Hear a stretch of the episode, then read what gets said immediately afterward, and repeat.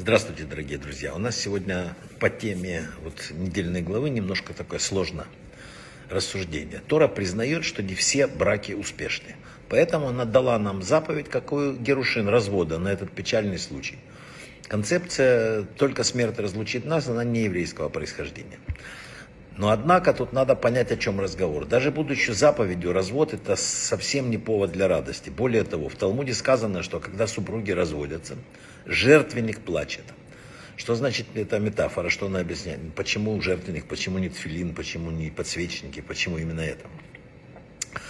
А главный источник семейной дисгармонии такой заключается прежде всего в непонимании цели брака, пишут наши мудрецы.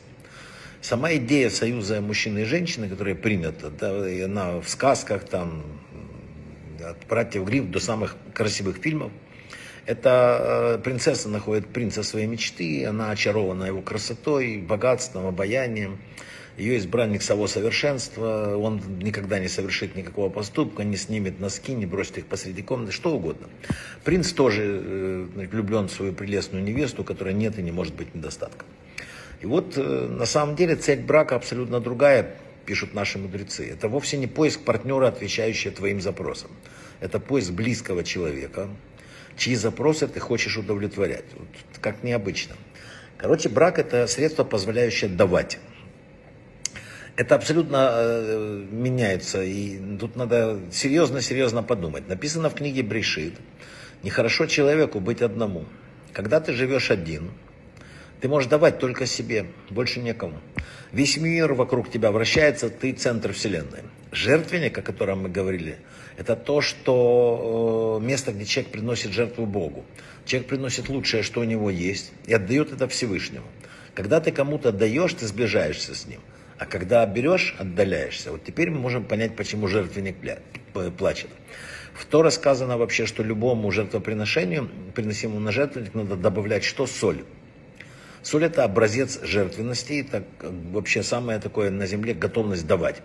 У нее только одна функция. Какая? Придавать вкус блюду. Отдельно соль не едят.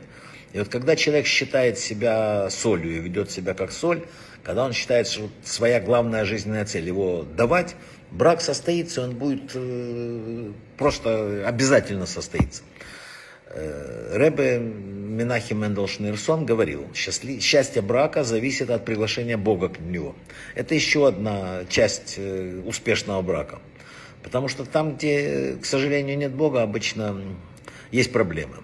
Человеческая природа сама по себе божественна, говорит иудаизм. Будь то мужская природа или женская, они просто дополняют друг друга.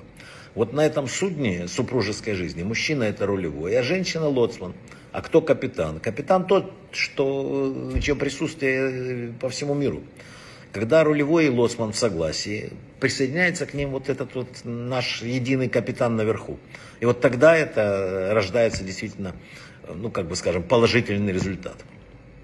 Пишут наши мудрецы, э, что еще касаясь этой темы, что не следует э, мужу и жену предъявлять претензии друг другу. Когда они ругаются, написано, они разрушают мир в своем доме. Раф Деслер, один из выдающихся авторитетов вот в этой отрасли, говорил, я всегда говорю молодой паре.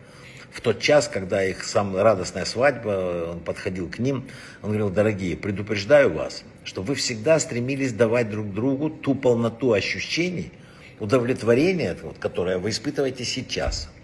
И знаете, с той минуты, когда вы начнете предъявлять друг другу требования, ваше счастье начнет потихоньку от вас убегать. Когда кто-то думает, что она была не то, это не такое, надо помнить, что все от Бога. Создатель написано в своем выборе не ошибается. Это муж и жена ошибаются, когда не желают помогать друг другу строить новый дом. Они сами так разрушают вот этот вот дом, который не могут строить. Самый правильный, самый плодотворный подход к семейной жизни, говорит, вот все книги по иудаизму состоит в умении супругов уступать друг другу.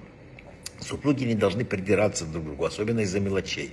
Отстаивать свои права по принципу мера за меру. И тогда написано на небе, не станут их судить со всей строгости, потому что каждому, кто поступает со своими принципами ради другого человека, прощают с небес его поступки.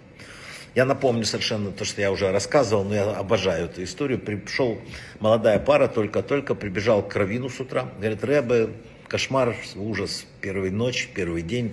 Что случилось, говорит Рэбе? Вот вы понимаете, я давлю, она скатывает. И я не могу это тот... В общем, еле-еле Равин разобрался, что э, тюбик зубной пасты его молодая жена скатывает, когда выдавливает, а он давит. Вот что делать? И Равин говорит, слушай, купи еще один тюбик и, и все.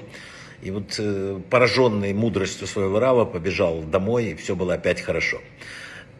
Надо обязательно вдуматься в том, что очень часто вот такие вот ну, моментальные реакции очень вредят людям. Надо в первую очередь остановиться в этой моментальной реакции. И все-таки главный рецепт остается всем тем же самым. Если Бог присутствует в доме, это дом Бога. Если его там нету, то это дом без Бога, что бы вы ни делали.